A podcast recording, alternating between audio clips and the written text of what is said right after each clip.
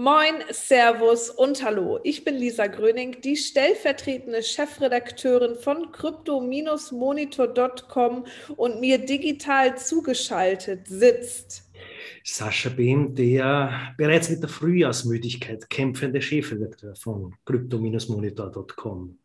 7. Januar und Sascha hat keinen Bock mehr. Ja, das Jahr, das Jahr zieht sich, finde ich. Das Jahr zieht sich sehr. Äh, trotzdem sind wir natürlich am Start für euch und gucken uns einmal direkt die Kurse an. Denn wie aufmerksame Zuhörer und Zuhörerinnen ja wissen, ich gucke schon lange nicht mehr auf die Kurse, bin auf allen möglichen Börsen ausgelockt und lasse dort äh, mein Geld sich vermehren und vermindern, äh, weil das viel zu viel Stress äh, für mich verursacht. Deswegen schaue ich auch sehr, sehr selten auf CoinMarketCap. Ähm, und Sascha und ich haben aber gerade in der Vorbesprechung einmal gemeinsam raufgeschaut und ich sagte, oh, das sieht aber scheiße aus. Äh, bewirkt bei mir wieder ein leichtes Schwitzen, aber all good. Wir wissen, dass der Markt der Kryptowährungen sehr volatil ist. Deswegen lasst uns doch einmal gemeinsam raufschauen und nicht gleich in Panik verfallen. Der Bitcoin hat in den letzten sieben Tagen, nachdem wir uns zu Neujahr gehört haben, um knapp 12 Prozent verloren.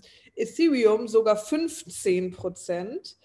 Binance Coin auch knapp 14, Solana 20, Cardano 10, Hex 24, Ripple 10, Terra Luna 20. Ähm, ihr hört, nur zweistellige Verluste diese Woche zu verzeichnen. Jetzt gerade sieht es so aus, als könnte es wieder ein bisschen nach oben gehen, aber auch nur bei Cardano, Hex und Ripple. Ansonsten eher mau und eher regnerisch, so wie hier im äh, regnerischen Düsseldorf. In Wien scheint die Sonne, es ist bitterkalt. Und, toll an. Ich verstehe deine Frühjahrsmüdigkeit nicht. Genau deswegen habe ich sie, weil es kalt ist. Nein. Äh, und natürlich hat euer, die Redaktion eures Vertrauens auch sofort Erklärungen für dieses Kursdesaster. ja, wir sagen, also es ist zum einen natürlich die nach wie vor schwelende Flächenbrandgefahr von dem äh, chinesischen Immobilienriesen Evergrande. Dazu kommt Omikron, es gibt Versorgungsengpässe, Ängste in den Lieferketten, Personalmangel hin und her.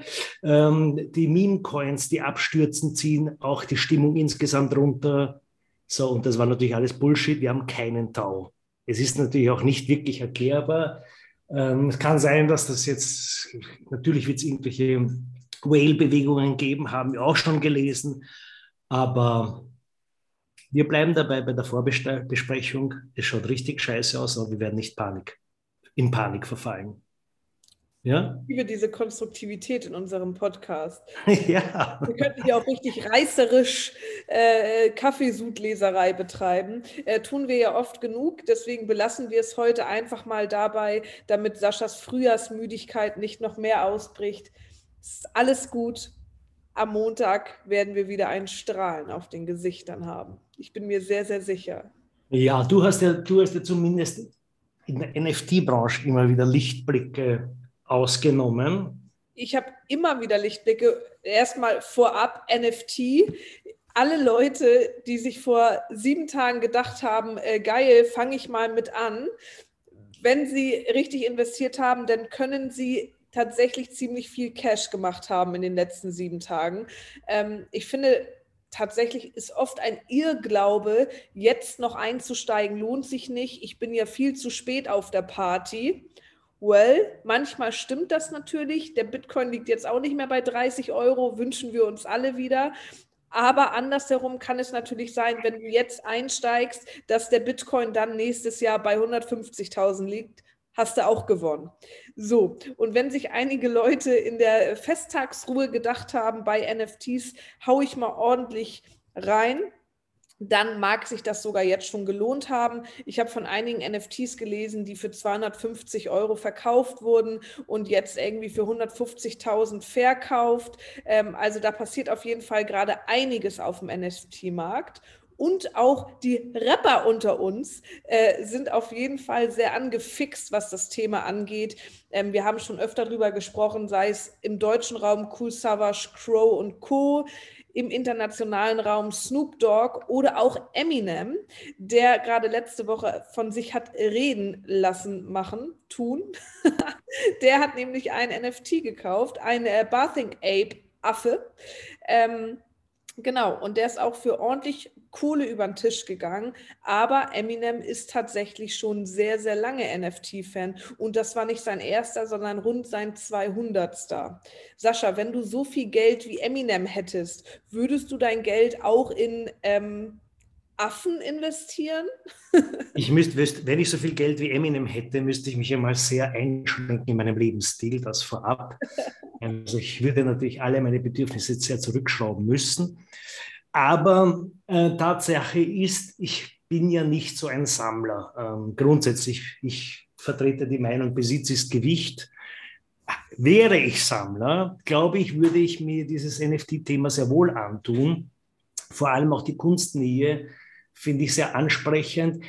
Ich habe es emotional noch nicht ganz durchstiegen, gebe ich ehrlich zu. Rational oder intellektuell, soweit mein Intellekt überhaupt da auch nur annähernd rankommt, glaube ich, habe ich schon ein wenig umrissen, aber emotional, emotional fehlt mir noch ein bisschen die Verbindung, ja, wie, wie, dass ich digital sammle.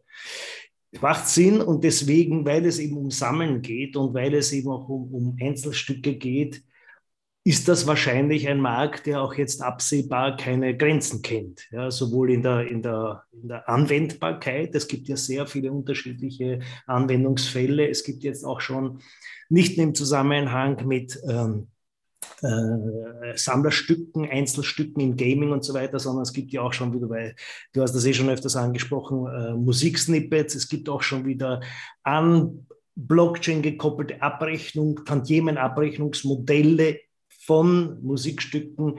Also ich glaube, diese Fantasie wird uns noch lange begleiten und da haben wir noch gar keinen Tau, wohin das alles führen kann. Und wir sind eigentlich früh auf der Party gewesen. Was Wie haben wir draus gemacht? Wie immer. Wir kommen immer früh zur Party und sind dann viel zu früh besoffen. Ja, und dann verpassen wir das Beste. So eine Scheiße. Nein, aber das Beste, ich glaube, ich glaube sehr wohl, das, da haben wir jetzt tief gestapelt. Wir, wir haben das relativ früh aufgegriffen, das Thema. Und ich glaube, da liegen wir auch richtig mit unseren Näschen, mit unseren Stupsnäschen, dass diese auch bleiben werden. Ähm, ich habe aber auch noch einen Lichtblick gefunden diese Woche, trotz dieser Kursmisere. Ähm, auch jetzt nicht ganz, ganz neu. Wir haben schon öfters das erwähnt. Ethereum äh, schickt sich an, ja auf Proof of Stake umzustellen, äh, den, den, Konsensmechanismus. Das würde einen erheblichen Energie äh, es gibt dieses Wort, gibt es nicht.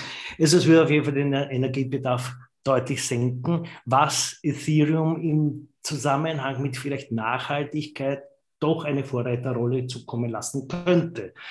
Weil Ethereum hat ja im letzten Jahr, glaube ich, von 10 auf 20 Prozent der Marktkapitalisierung zugelegt, also wurde sehr doppelt so bedeutend, könnte man fast sagen, in der ganzen, im ganzen Markt. Wurde aber dementsprechend auch, ist jetzt natürlich noch weit entfernt von vom, vom Carbon Footprint eines Bitcoin, aber ist mittlerweile auch im, im Bereich eines kleinen Landes im Energiebedarf und dementsprechend auch im CO2-Fußabdruck. Äh, und jetzt schaut es aus, als würde es dieses Jahr e-, endlich ernst werden und, und, und Ethereum stellt um, um eben den Energieverbrauch zu verringern. Und Tests haben ergeben, dass Ethereum sich wohl annähern dürfte an ein Minus von 99,95 Prozent Strombedarf. Das würde bedeuten, also Ethereum wird, ja, wird fast klimapositiv, es wird fast energieneutral.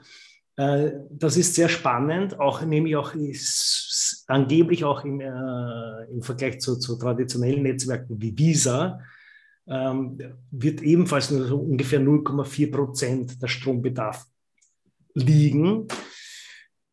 Also das, das könnte sein, dass Ethereum der grüne Vorreiter wird. Ähm, sehr erfrischend auch in diesem Zusammenhang. Das macht das, das ganze Projekt vielleicht noch sympathischer.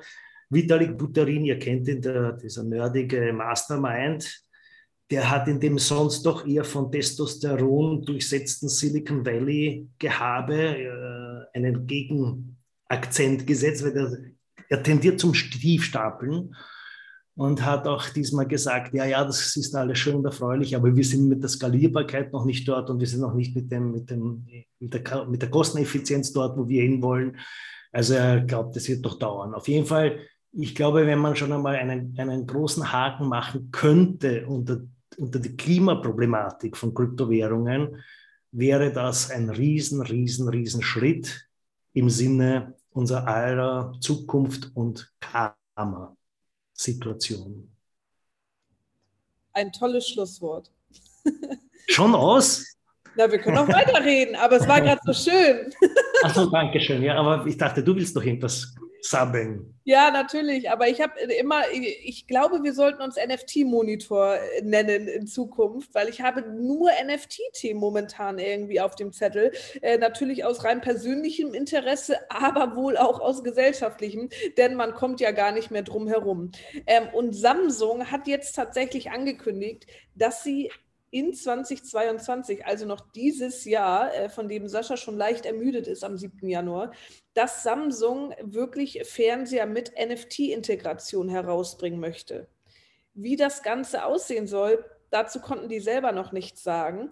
Ich stelle mir es so ein bisschen, es gibt ja diese The Frame-Fernseher ähm, von Samsung, wo du dir irgendwie eigene Hintergründe, geile Gemälde und sowas auswählen kannst und dein Fernseher fungiert dann quasi als ein Bild, wenn du nicht gerade Netflix und Co. darauf schaust. Vielleicht kann ich dann über meinen Fernseher direkt NFTs kaufen und die kleinen süßen Affen drehen sich die ganze Zeit auf meinem Fernseher.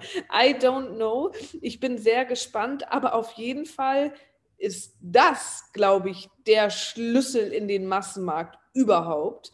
Ähm, beziehungsweise der Schlüssel in den Massenmarkt Ü40, weil Frage, gucken, gucken wir jungen Leute überhaupt noch lineares Fernsehen oder haben wir einfach Netflix auf dem Laptop?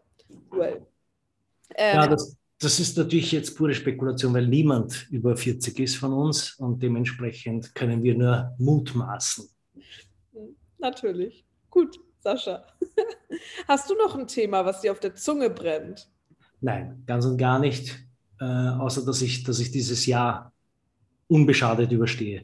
Nein, ähm, du hast sicher recht, Samsung. Ich glaube auch, dass das eine große Signalwirkung hat, wenn so ein Brand, äh, der ja doch gewisse, wie soll ich sagen, in der PA-Entwicklung einen gewissen Hebel hat und eine Reichweite und gewisse Lieferstrukturen und, und, und Stückzahlen, wenn jemand dieses Thema so aufgreift in dieser Größenordnung, dann können wir davon ausgehen, dass das kein Strohfeuer ist, das im Q2, wonach im Q2 22 kein Hahn mehr kräht. Also ich denke, NFTs are here to stay. Yes, das glaube ich auch. In diesem Sinne, wann immer ihr mehr über NFTs oder auch Kryptowährungen erfahren möchtet, dann folgt uns doch gerne auf den gängigen Social Media Plattformen Facebook, Reddit, Instagram, Twitter oder aktiviert die Push-Benachrichtigung auf crypto-monitor.com und äh, stay tuned, dass die Kurse nächste Woche wieder strahlen und Sascha ebenso. Bis dahin ein schönes Wochenende.